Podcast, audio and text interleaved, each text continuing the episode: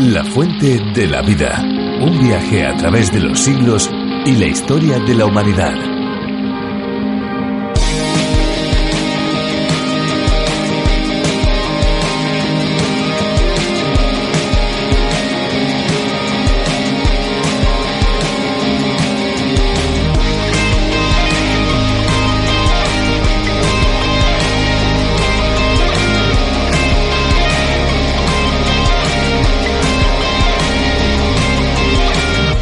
Aguas magmáticas que brotan mansamente de la botella al abrirla, como si cobrase vida. Aguas de alta mineralización que dejan un regusto a tiza en la lengua.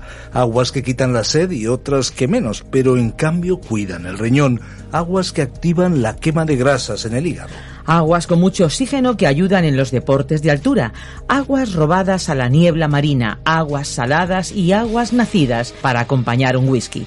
Los entendidos dicen que no hay dos aguas iguales porque según ellos el agua tiene sabor, puede tener olor y aunque no tenga color, su calidad de brillo es distinta según los minerales que transporte disueltos. Hola amigos, ¿qué tal? Compañeros de viaje, sí, porque esto es un viaje radiofónico por el libro de los libros, la Biblia. Esto es La Fuente de la Vida. Esperanza Suárez Esquiel les habla y junto con Fernando Díaz Sarmiento y todo el equipo que hace posible este espacio, les damos una cordialísima bienvenida. La Fuente de la Vida pretende ser un espacio cercano, tan cercano que les sentimos aquí, al lado nuestro. Tenemos unos teléfonos habilitados que les daremos al finalizar el espacio para que se puedan poner en contacto con nosotros. Estamos atentos a los comentarios y a las sugerencias que ustedes nos puedan hacer desde todos los países donde nos escuchan. Y es que La Fuente de la Vida es un programa que se puede oír en decenas y decenas de países por todo el mundo, desde América del Sur, América Central, América del Norte, desde el Caribe, pasando por Europa, incluso nos escuchan desde también el norte de África. Gracias a todos los que hacen posible este tiempo de radio. Es maravilloso poder escuchar la palabra de Dios en nuestro propio idioma y también es fantástico escuchar música. Pues sí, eso es lo que ahora mismo vamos a hacer, escuchar la canción que tenemos ya preparada para hoy. Ok. Suena bien, suena bien.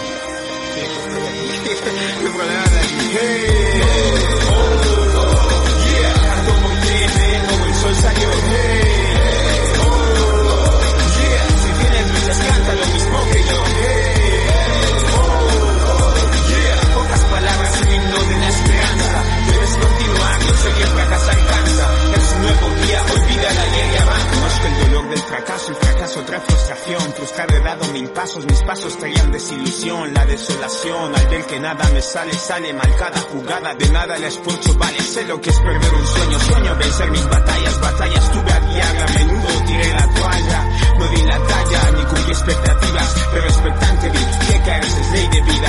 Hay rosas sin espinas, espinas el miedo. Si quieres rosas debes pincharte los dedos, no vale llorar. No caben aquí más lágrimas. La vida es un libro y en blanco hay bastantes páginas. Peldaño a peldaño, día a día debes avanzar. Ladrillo a ladrillo, paso a paso debes continuar. Los pies en el suelo, el corazón en el cielo, el límite de las estrellas vuelve a remontar el vuelo. Hey,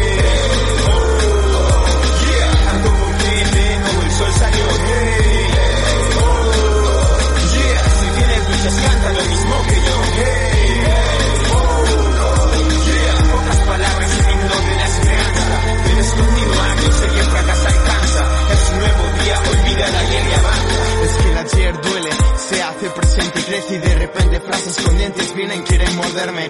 Mi mente no entiende para detenerse, si quieren torcerme tendrán que esperarme. El paso ya lo di, el paso ya lo di, si aquello que me dolía, nueva página escribí, la actitud se decide, no viene en uno mismo, elige luchar, no es una cuestión distinto, es distinto. Antes de salvaje sitio, estar oprimido, saberse perdido en un laberinto, la verdad que intento Pero no rindo, no te rindas, dalo todo, verás lo querido y sucedido. Pero ceder mi reto a otro es de locos. No retroceded, sino encender los focos en tu presente roto. Aparta los estorbos, generación de lobos, no tiránicas, es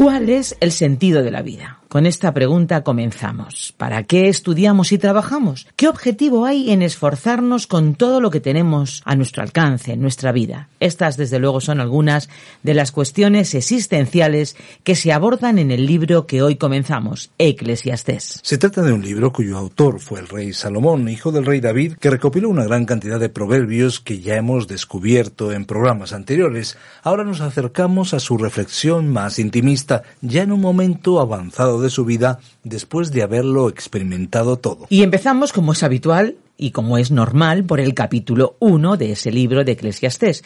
Vamos a ir explorando este libro con la ayuda de Virgilio Bagnoni. Lo vamos a hacer hoy, concretamente, en sus primeros versículos de este capítulo 1 que les decíamos. Así que nos acompañan en esta travesía radiofónica de hoy. Pues vamos adelante ya. Volvemos nosotros después de la reflexión. Les queremos agradecer el acompañarnos una vez más en este viaje trepidante por cada libro de la Biblia Saludos especiales a aquellos que nos siguen a través de la fuente de la vida.com, a través de la escuela a través de la aplicación RTM 360 y a través de las más de 100 emisoras que emiten la fuente de la vida. Nosotros volvemos después y les invitamos a contactar con la fuente de la vida a través del 601 2032 65 601 2032 65.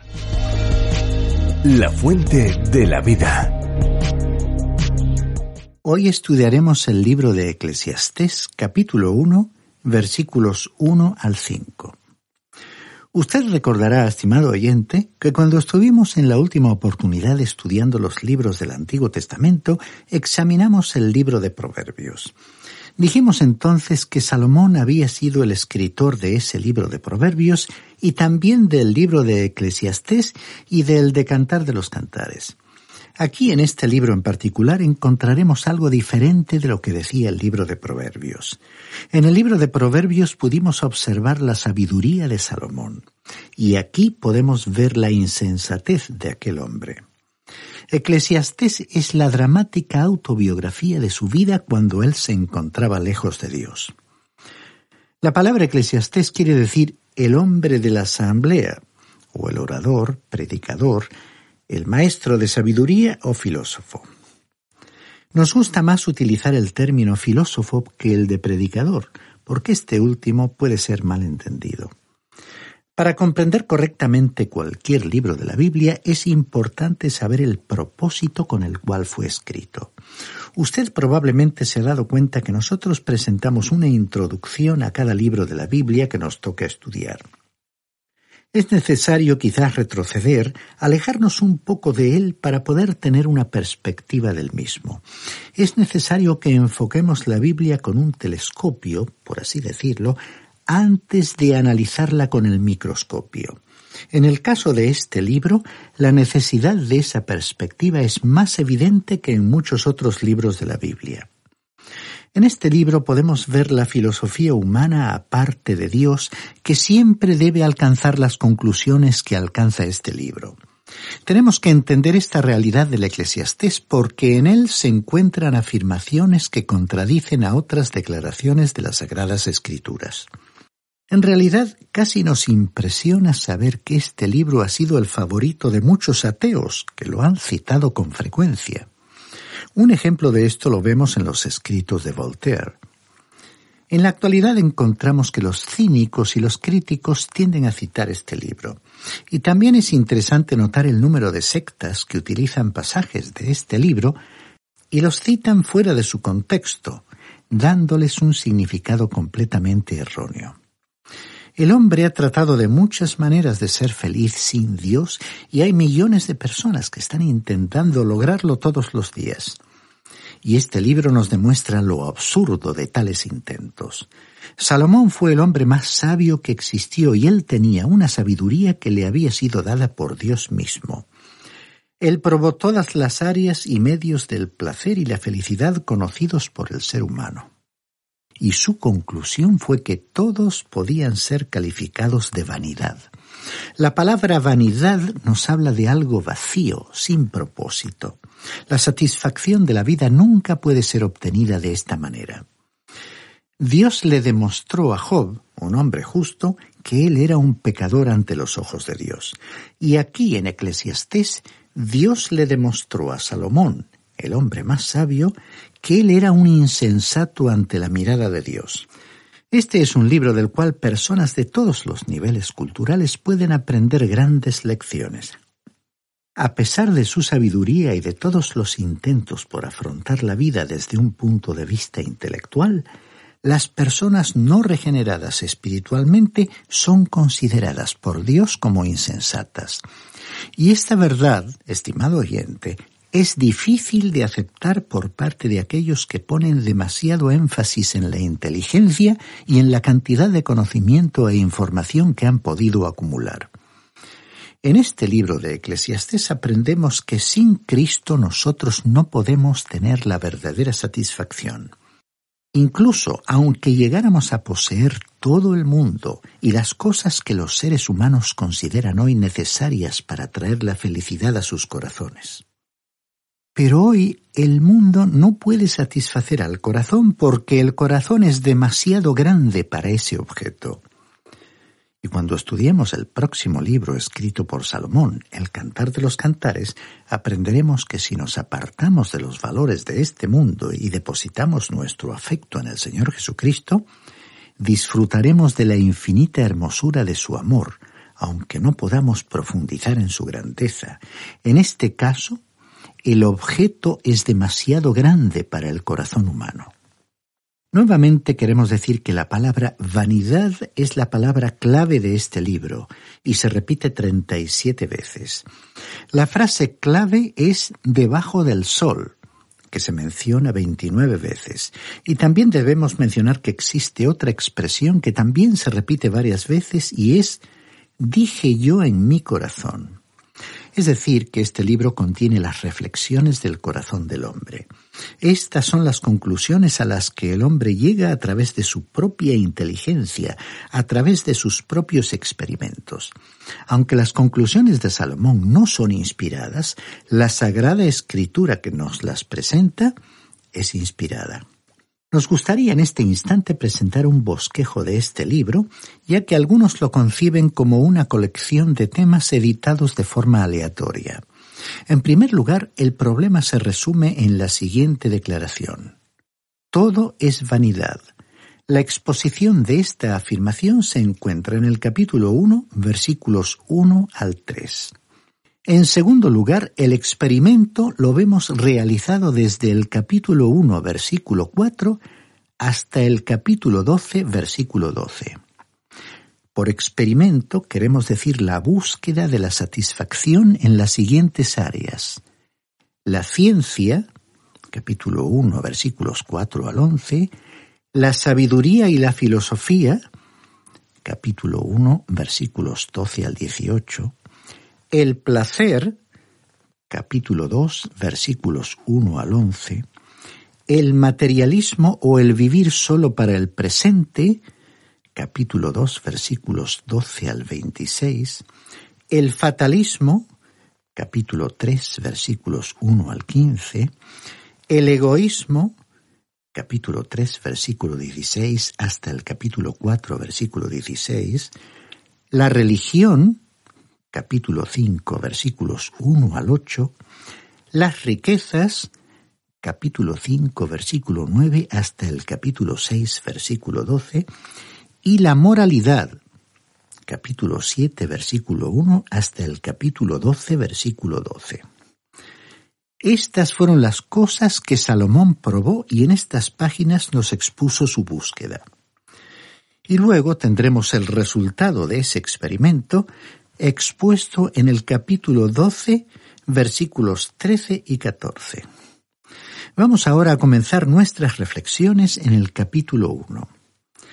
Este no es un libro de fragmentos arreglados sin ton ni son o un grupo de versículos agrupados de forma aleatoria. Como hemos visto en nuestro bosquejo general, comienza con una declaración especificando el problema. Todo es vanidad en este mundo. Luego encontramos la realización de diversos experimentos por medio de los cuales Salomón buscó la satisfacción en diferentes áreas de la experiencia humana, como la ciencia, las leyes de la naturaleza, la sabiduría y filosofía, el placer y el materialismo, es decir, el vivir para el ahora, para el tiempo presente. También exploró el fatalismo, el egoísmo, la religión, las riquezas y la moralidad. Después, en los versículos finales del libro, nos presentó el resultado de sus experimentos. Tengamos en cuenta que las conclusiones de cada experimento son conclusiones humanas. Estas conclusiones no forman parte de la verdad de Dios, son los razonamientos del ser humano que vive debajo del sol. Antes adelantamos que las conclusiones de Salomón no fueron inspiradas, pero que la escritura sagrada que las presenta sí es inspirada. Y tenemos que entender qué queremos decir por inspiración cuando decimos que la Biblia fue inspirada por Dios. La inspiración garantiza la exactitud y las palabras de las sagradas escrituras, pero no siempre el pensamiento que se expresa. En este sentido, en todos los casos hay que considerar el contexto, prestando especial atención a la persona que haya pronunciado una declaración, y hay que examinar bajo qué circunstancias esa declaración se ha efectuado. Por ejemplo, en la traición de Cristo por parte de Judas, el relato de ese evento fue inspirado, pero la acción de Judas no fue inspirada por Dios. Lo mismo puede decirse de palabras y acciones de otros personajes mencionados en la Biblia que cometieron hechos contrarios a la voluntad de Dios. Así, lo que esos personajes dijeron o hicieron quedó relatado con exactitud por los escritores de la Biblia, que fueron guiados en su tarea de escribir el texto por el Espíritu Santo. En nuestro caso concreto de Eclesiastés, las declaraciones hechas por Salomón cuando estaba buscando satisfacción aparte de Dios no estuvieron siempre de acuerdo con los pensamientos de Dios. En consecuencia, la inspiración garantiza que lo que Salomón dijo ha sido fiel y exactamente registrado en la Biblia. Después de este bosquejo general que nos presenta la estructura general del libro y de estas palabras de introducción, Vamos a comenzar nuestra lectura con el versículo 1 que encabeza un párrafo que presenta el problema expuesto. Palabras del predicador hijo de David, rey en Jerusalén. No conocemos a ningún otro personaje de la Biblia que pueda ser identificado con estas palabras, con excepción de Salomón.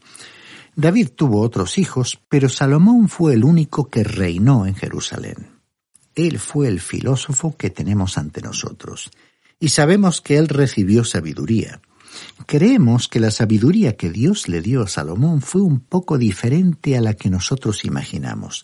Generalmente pensamos que él recibió una percepción espiritual, pero la Biblia no nos informa de que él siquiera la pidiera.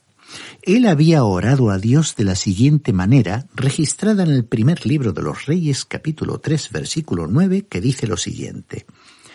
Concede pues a tu siervo un corazón que entienda para juzgar a tu pueblo y discernir entre lo bueno y lo malo, pues ¿quién podrá gobernar a este pueblo tuyo tan grande? Aparentemente, Dios le dio lo que él había pedido, es decir, sabiduría para gobernar. Él demostró sabiduría en economía política y probablemente ejerció una buena tarea de gobierno en la nación, introdujo en el reino una época de paz. Otras naciones del mundo acudieron a su reino para estudiar y ver la sabiduría de Salomón. Él dio un testimonio público de Dios a través del templo, con el altar, donde se ofrecía un sacrificio a favor de los pecadores. Estas fueron algunas de las cosas que la reina de Saba aprendió cuando vino desde los confines de la tierra. Pero en el área del discernimiento o percepción espiritual, Salomón era probablemente nulo. Ahora en este pasaje encontramos a Salomón lanzado con sus experimentos debajo del sol, Y un hombre que vive debajo del sol es muy diferente a un hijo de Dios que ha sido bendecido en las regiones celestiales con toda bendición espiritual en Cristo, como dijo el apóstol Pablo en su carta a los Efesios capítulo 1 versículo 3. Continuemos leyendo el versículo 2 de este primer capítulo de Eclesiastés. Vanidad de vanidades, dijo el predicador, vanidad de vanidades, todo es vanidad. La vanidad nos habla de una vaciedad, es desperdiciar una vida, una vida vivida sin ningún propósito o meta. Significa vivir simplemente como vive un animal o un ave. Hay mucha gente que hoy vive de esa manera. En una ocasión, algunos de nosotros hemos coincidido en algún hotel con personas que llevan un elevado nivel de vida a causa de sus recursos financieros. Se trata de personas que pueden satisfacer todos sus deseos, vivir en aquella parte del mundo que más les agrade y dedicarse a las más variadas actividades de ocio. Pero algo que sorprende es comprobar en sus conservaciones la falta de satisfacción y descontento que en ellas revelan, así como su grado de aburrimiento. Parecen vidas sin propósito, que han perdido la ilusión y la motivación para nuevas experiencias. En el libro de Proverbios, Salomón nos presentó joyas de sabiduría, y en este libro de Eclesiastés nos ofreció glóbulos no de sabiduría sino de insensatez. Después, en el Cantar de los Cantares, el tema fue el amor. La sabiduría, la insensatez y el amor fueron entonces sus temas es que Salomón era un experto en estos tres temas. Él sabía cómo desempeñar el papel de insensato, era sabio en su forma de gobernar y su vida amorosa fue una historia intensa. Así que Salomón fue el hombre más sabio, pero jamás nadie llegó a comportarse con tanta falta de sensatez como él. Él fue el enigma de la revelación, fue la paradoja de las escrituras. El hombre más sabio fue también el más insensato. Y este libro de Eclesiastés nos va a revelar precisamente este aspecto de su personalidad. Vemos que en el versículo que hemos leído dice, Vanidad de vanidades, todo es vanidad. Esta afirmación se refiere a la vida sin Dios. Es la vida del hombre que vive debajo del sol, tratando de obtener algo de la vida misma. Así les sucede a todos los que buscan esa satisfacción y saciedad donde no la hay. Han intentado de todo para obtenerlas, pero solo van acumulando amarguras y desilusiones. Así que en estas consideraciones del libro veremos al ser humano probando, experimentando. Va a exprimir el jugo que se le puede extraer a la vida que ofrecen las piedras secas de esta existencia mundana. Y en el versículo 3 dijo el escritor, ¿Qué provecho obtiene el hombre de todo el trabajo con que se afana debajo del sol? Ahora, recordemos que esta pregunta se la formula el que vive debajo del sol. Este es el punto de vista del hombre. Dios no estaba dando aquí su punto de vista. Ahora entramos en una nueva sección que hemos titulado El experimento es realizado. Este experimento abarca la parte principal del libro, extendiéndose desde el versículo 4 de este primer capítulo hasta el capítulo 12, versículo 12. Ahora, lo primero que él probó se encontraba en el área de la ciencia y realizó un estudio de las leyes de la naturaleza. Resulta interesante que Salomón haya intentado esta opción.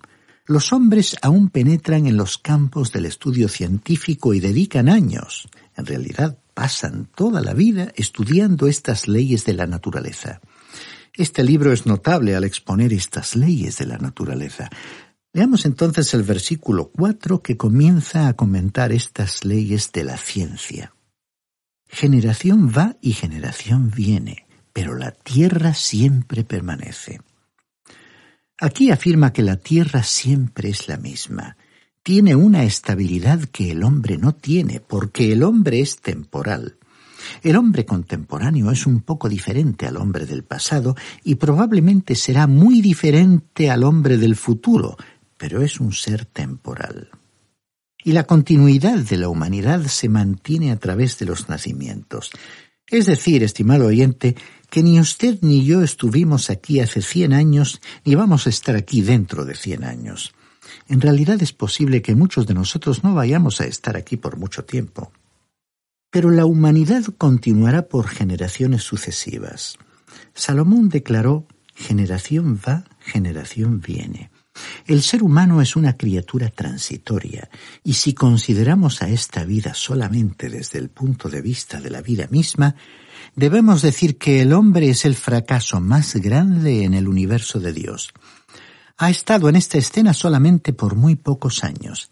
En algunas partes de esta tierra hay árboles plantados que ya estaban ocupando su lugar cuando Cristo estuvo en esta tierra, pero, después de todo, no son nada más que recién llegados, comparados con rocas que han estado aquí por millones de años, quizás billones de años, no sabemos cuánto tiempo. Aunque nadie sabe por cuánto tiempo la Tierra ha permanecido en su lugar, ya se encontraba donde está cuando el hombre llegó aquí. Y en este lugar permanecerá después que la mayoría de nosotros se vaya. Ahora esto agrega una nueva dimensión a la vida que es un poco desalentadora. El hombre no es lo que piensa ser. Así es que vemos aquí algunas afirmaciones notables que nos revelan que Salomón realizó un estudio de las leyes de la naturaleza y tuvo un gran conocimiento sobre ellas.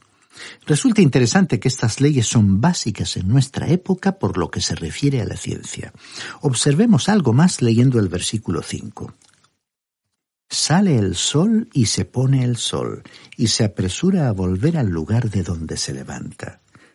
Con todos los recursos que Salomón tenía a su alcance, encontró que la vida era monótona. Para él había una cierta similitud, una cierta uniformidad o falta de variedad en todo lo que observaba. Estas páginas revelan que él trataba de huir de esa monotonía. Y la gente en la actualidad está haciendo de todo para añadir novedad, ilusión y expectativa a este proceso. Las personas están hoy en un constante movimiento de búsqueda de nuevas formas de placer, de satisfacción, intentando apartarse de esa falta de variedad que imponen las leyes naturales. Estimado oyente, si usted simplemente mira al ser humano tal cual es en el día de hoy, separado de Dios, encuentra que no presenta una imagen muy atractiva. Y eso es lo que este libro de Eclesiastés nos presentará a lo largo de este estudio. Pero frente a este panorama queremos finalizar hoy con otra realidad, con otra imagen, la de la persona que establece una relación con Dios por medio del Señor Jesucristo y de esa manera aunque se encuentre en esta tierra con la ley inexorable de la muerte, pasará a disfrutar de la vida eterna. Y en esa nueva dimensión, los hijos de Dios permanecerán para siempre. Como bien dijo el apóstol Juan en su primera carta, capítulo 2, versículo 17. Y el mundo pasa y también sus pasiones, pero el que hace la voluntad de Dios permanece para siempre.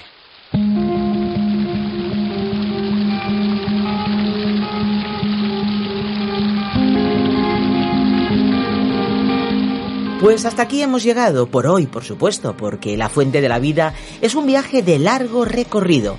Si alguno de nuestros amigos, de nuestros oyentes, quisiera volver a escuchar este espacio o tal vez programas anteriores, lo pueden hacer en nuestra web lafuentedelavida.com.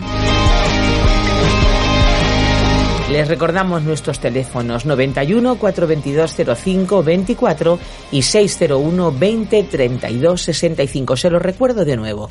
91 422 05 24 y 601 20 32 65. Recuerden que si llaman desde fuera de España deben pulsar el prefijo más 34. Amigos, ha sido un placer pasar con todos ustedes este tiempo de radio y ahora ya tenemos que despedirnos. Y lo hacemos con nuestra frase o con nuestro eslogan, que no es solo una frase, sino toda una declaración de intenciones. Hay una fuente de agua viva que nunca se agota, beba de ella.